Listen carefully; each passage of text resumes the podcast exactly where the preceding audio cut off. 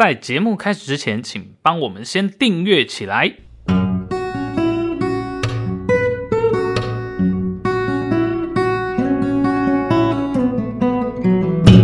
欢迎来到卡关实验室，你卡关，我来救。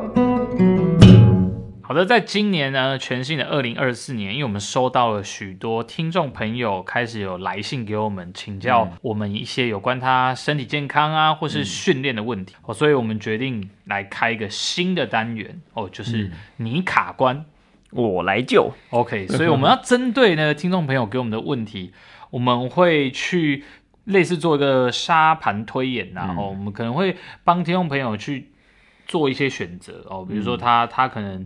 呃，想要做什么样的训练啊？要要要怎么去挑选或调整他的菜单等等的哦，嗯、然后以便去让他更有效率的达成这个目标哦，或者说在这个过程中不要受到一些运动伤害啊等等的问题。对，基本上就是为迷途的小羔羊们提供一些呃利弊得失的分析。我们会做对一些可能的一些选择呢做 SWOT 分析啦。哦、OK，好，对，所以 呃，不管你是健康的问题、运动问题，好、嗯，甚至。你有这个生活上的困扰，只要有卡关的地方哦，嗯、都欢迎听众朋友可以留言，或是说你觉得这个问题比较私人一点点，那我们可以用呃 Gmail 的方式给我们，我们都收得到。嗯、好的，那今天我们就马上来进入听众的提问喽。好，这一位呢是叫做 David David Chen，好，好，大卫陈先生，嗯。他说：“两位主持人好，听了一系列跟卡关不卡油的节目，好，自己开始有这个运动瘦身的计划。那目前他的身高是一百六十九公分，体重是九十二公斤。诶，这个比例其实好像有、哦、有点圆哦，嗯，比较胖一点点哈。嗯、那他在听完我们超慢跑的那一集之后，诶，开始想要进行这样的运动了，嗯，然后来帮助他的瘦身。可是他觉得效率好像不够高，嗯、然后想要问主持人，想快速掉体重。”可不可以用间歇性慢跑的方式来运动？嗯，然后在之后再转换成超慢跑，那这样频率可以怎么抓？那另外呢，其他时间可以配合其他什么样的运动哦，让整体的瘦身效果更好？哇，看来这位听众朋友非常的有心哦，哦很认真在听卡关实验室，对，而且他已经可能已经全心全意要准备一一周运动六七天的感觉了。Okay. 好好的，那我们。待会呢，就会针对这位 David 呢，嗯、我们其实有拟了一两个选项啦，然后、嗯、就是针对看起来他目前想要在跑步上做一些调整、嗯、哦。那我这边现在练两个这个选项哦。嗯、A 选项是我们可以选择到健身房去哦，然后把这个跑步机调坡坡度大概是三 percent 到五 percent，我用这样的方式来练这个所谓的上坡跑。嗯，好，这是 A 选项哦。嗯、那 B 选项是他负重十公斤去爬山。嗯，好，如果是老郑的话，你会建议这个 David 可以做哪选哪一个选项会是比较？适合他比较理想。A 选项呢是你可以在呃室内可以自由调整你的坡度啊、速度啊什么的，嗯嗯、然后又还是一个比较舒适的环境这样子。嗯嗯嗯、那 B 选项也其实也蛮诱人的。嗯嗯嗯嗯、就是你可以登高望远啊，嗯、你爬上去还可以心旷神怡这样子。对对，所以其实两个都还蛮诱人的啦。嗯、但是如果站在要瘦身、健康、安全的瘦身的话，我其实会选择 A。哦，为什么？为什么呢？因为其实刚刚这呃，David 他他的需求就是什么？他的需求就是要在短时间之内有一个比较高强度去刺激他新陈代谢的一个的训练内容。对，所以他才不想要用超慢超慢跑，对，太慢了。对对对，他想要有比较短时间，然后有速效的。那短时间有速效，他我们刚刚有算了一下，他的 BMI 高达三十二点多。哇，好。对，所以这个时候呃，当你的这个身体如果是比较肥胖的，嗯哼，那你的心血管的状态其实是不明的状态，相对风险比较高啊。对，所以如果说你在运动的过程当中，周遭是没有任何人，没有任何的呃急救设备，嗯嗯好，没有任何的资源的话，其实独自去野外去做这样的运动，其实是风险相对是高的，嗯嗯，尤其像现在冬天，心血管的那个刺激性又很，嗯嗯，然后空污也是一样，让你的全身的心血管都是处于有点在微微发炎的状态，确实，对，所以所以很难保说你会不会跑一跑或走一走就心肌梗塞还是什么样，嗯，哦，所以所以其实我会建议，如果 David 你想要开始这样的运动的话，又是对心肺功能比较强烈的刺激，一定要在合格的场域里面进行，而且是旁边有人，嗯嗯，最好是那个场域有安排 AED。哦，OK，对，这样子的一个场域上，你在运动就可以确保就是是安全的、安心的。嗯嗯嗯对对，那你就可以放心的去挑战你的心肺的功能的极限。嗯。好，但是其实我还是要强烈建议啦，就是强烈建议 David，你如果要进行这样高强度的训练之前，最好可以去咨询一下，比如说心脏内科的医师，或者说是那个新陈代谢科的医师。嗯嗯嗯。去确认一下你的心血管的功能是不是都是正常的。嗯嗯嗯。哦，那样子至少可以先排除掉这些比较高风险的一些事情，这样子。是。嗯。对，因为其实不太确定 David 的年龄啦，嗯、然后加上呃，虽然他这边提供了身高跟体重嘛，但其实还有一个指标是蛮关键的，就是他的体脂。是。哦，因为有一些人他即使哦，比如说 BMI 是超过三十，哦，嗯、但是诶，它的肌肉占比是比较大一些，对，他是巨巨这样。对，嗯、那相对来说，它的心血管的风险会低一些，嗯，哦，那就状况可能就不太一样了，哦，所以这边就会建议 David，你可以先好好的在，因为你你现在的需求就是想要快速的减重嘛，嗯、那你也不惜可以把这个运动强度拉得很高的话，哦，风险我们还是要先把它排除掉，哦，嗯、所以我们就会建议可以选 A。在这个室内健身房有相对来说比较安全的这个急救设备，还有可能会有教练啊，或者其他的健身房这些共同训练的伙伴，嗯、哦，可以。算是照顾照顾到了，然后如果开始调整成这样比较激烈的呃运动方式的时候，比较比较有个保障。对对对.而且再来是呃，因为我不知道 David 他本来有没有什么运动习惯，嗯嗯，那你如果用比较快速的跑步的话，其实呃你的身体是比较重，对，比较重的时候，其实你的膝关节下肢的关节的受力也是会比较吃力一点的。嗯嗯，好，那所以你如果是在外面跑比较快。其实随着你的步伐越大越快，频率越高的时候，撞击力也会跟着变大。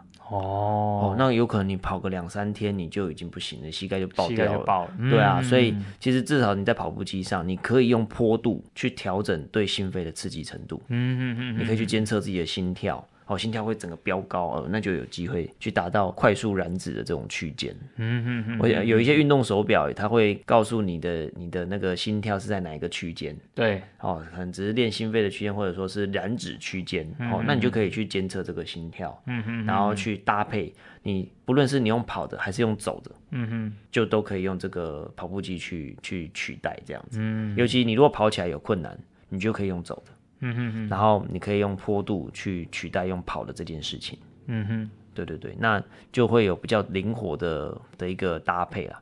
然后还有一个很重要，就是当你的跑步机是可以调坡度的话，嗯，其实跑步机通常都有一点缓冲的结构。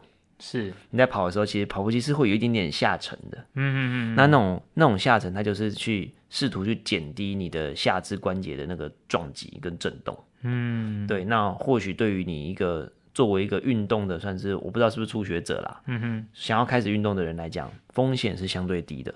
嗯，诶，那我帮 David 问一个，嗯、如果今天他没有去健身房的习惯，嗯、他可不可以找就是一般日常生活中可能有一些有一些场地，或者说有一些区域，他、嗯、就是有一有一些缓缓坡，嗯，他可不可以直接在平路上用缓坡这样训练？也可以用平路的缓坡也是可以的哦。那、okay、或者什么？捷运站的楼梯，哦，爬楼梯，对，因为其实捷运站楼梯的那个那个梯阶啊，通常是不会太高的，对，蛮好走的，对，是蛮好走，是小阶的，嗯哼，那小阶的，然后你找那种比较长的。然后捷运站一定都有 AED，然后人又很多。哦，OK，而且冬暖夏凉，所以其实而且又不用钱，对，所以你如果上就是跑一跑又有内急要要上厕所也都可以，有可以上，哎，听起来是吧？又有免费的饮水机，只差要不要洗澡而已。对吧？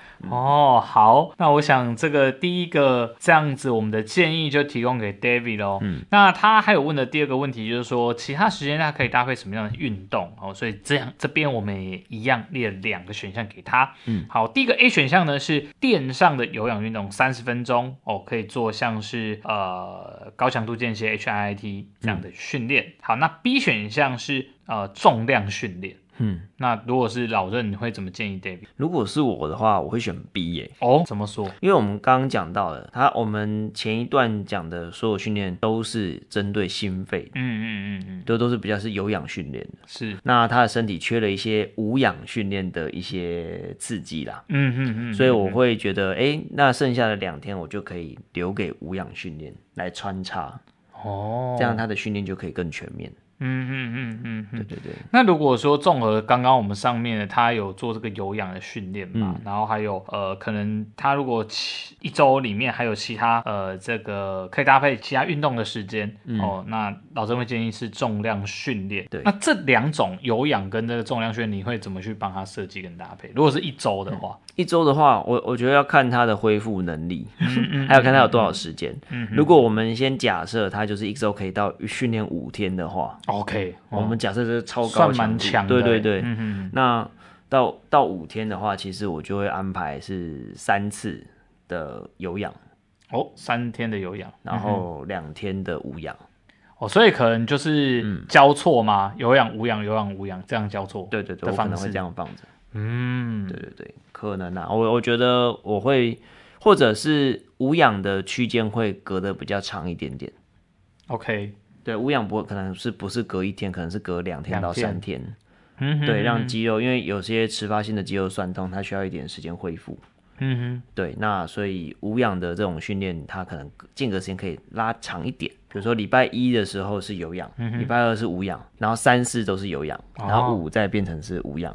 嗯哼，对，大概是这种概念，这样。OK，嗯，好，如果说 David 啊，真的要开始执行我们上述的这些建议训练菜单的话。嗯嗯我们最后来总结一下，有哪些注意事项？其实最重要的两个注意事项，我会建议 David 先先做的。第一个，先厘清你的心血管的风险。嗯，这个真的是不能开玩笑的。对对对对对，哦、因为我们谈的都是有氧的训练，而且密集度那么高，强、嗯、度又那么高的话，真的要留意这件事情。加上如果是最近才开始的话，因为天气的关系，嗯、其实很多时候心血管的问题都会在这种天冷。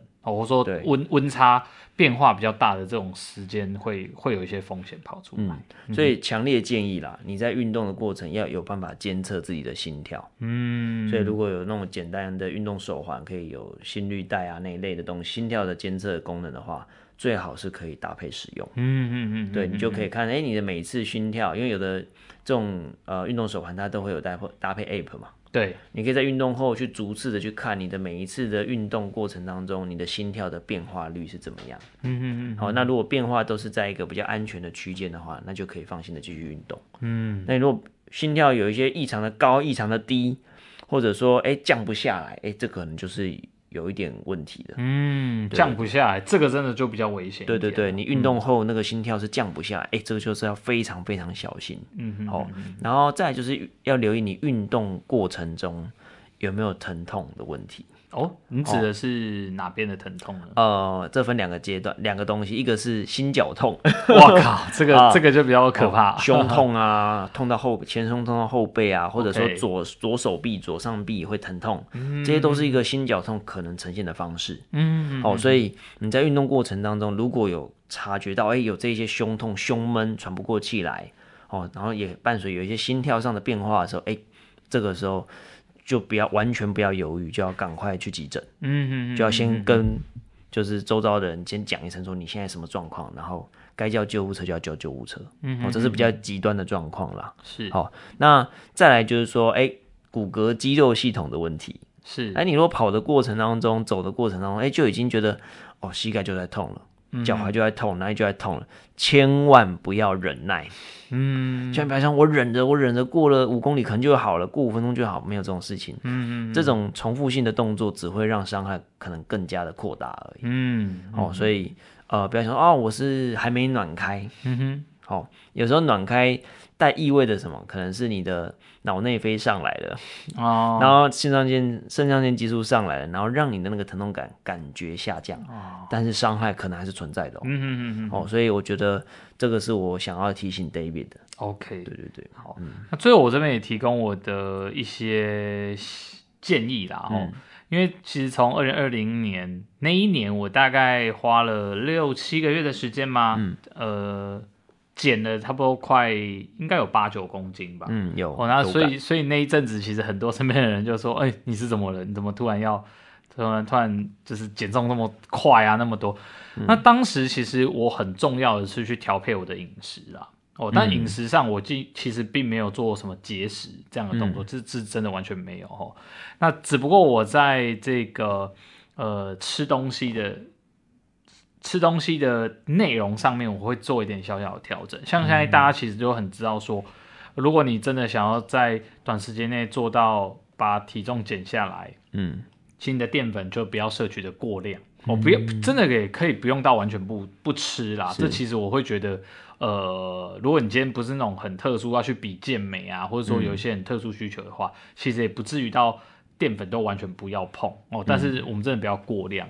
因为像很多人是非常喜欢淀粉的，对啊，哦，可能吃一碗吃一碗饭是不够的，嗯、哦，然后说很喜欢吃面包、嗯、或者这些这些面食类的东西，那这个就要特别的小心。嗯、所以第一个，我们我我的做法是会建议 David，如果说你的饮食中，呃，在你之前的习惯里面真的淀粉比较多一点，那你可以上它减量一些哦，你可以不用到完全戒。嗯、那第二个呢，是要去注意我们食物的成分里面。如果说 David，、嗯、你你跟我一样，现在是很多时候我们都是外食族的话，嗯、可以去注意一下这个呃，我们吃的食物哦、呃，或餐点里面它的一些营养组成。嗯，很多人现在一定会去看说，像油啊、糖啊，这个是大家都其实已经算行之有年，很知道说不要太多的糖，嗯、不要太多的油。嗯、但有个东西超容易被忽略，就是钠。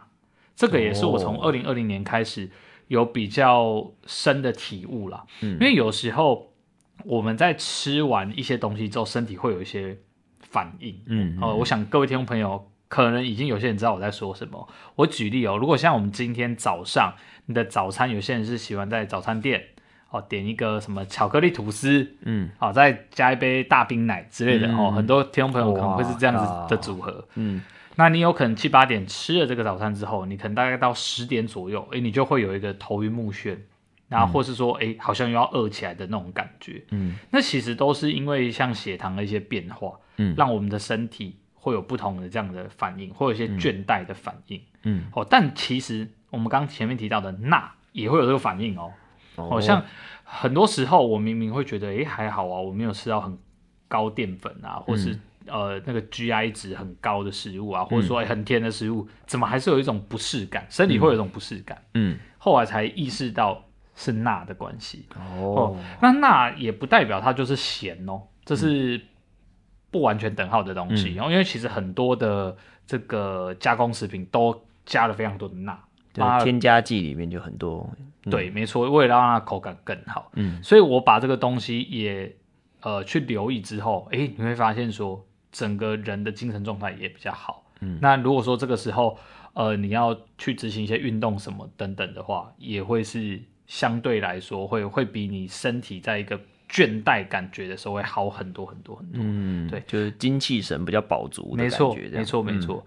那至于说，呃，我们都知道蛋白质，嗯，可能因为刚刚前面 David 我们建议可以可以去做重训嘛，然后、嗯、所以要让你的身体恢复是比较理想的状态，你的蛋白质是要吃够的。嗯哦，对，那这个大概就是我对饮食的一些小小的建议啦。然后，那其他如果说你要在更细部的这个饮食调整的话，可以寻求营养师的协助跟咨询。嗯、哦，那其实会是更完整的。没错，之前我们办过科学化的增肌减脂班，对，其实就真的在饮食上面下了非常大的苦功。嗯，对，就是后来发现，哎，其实饮食是一个你真正要瘦身很大很大的关键。是，对对对，所以 David。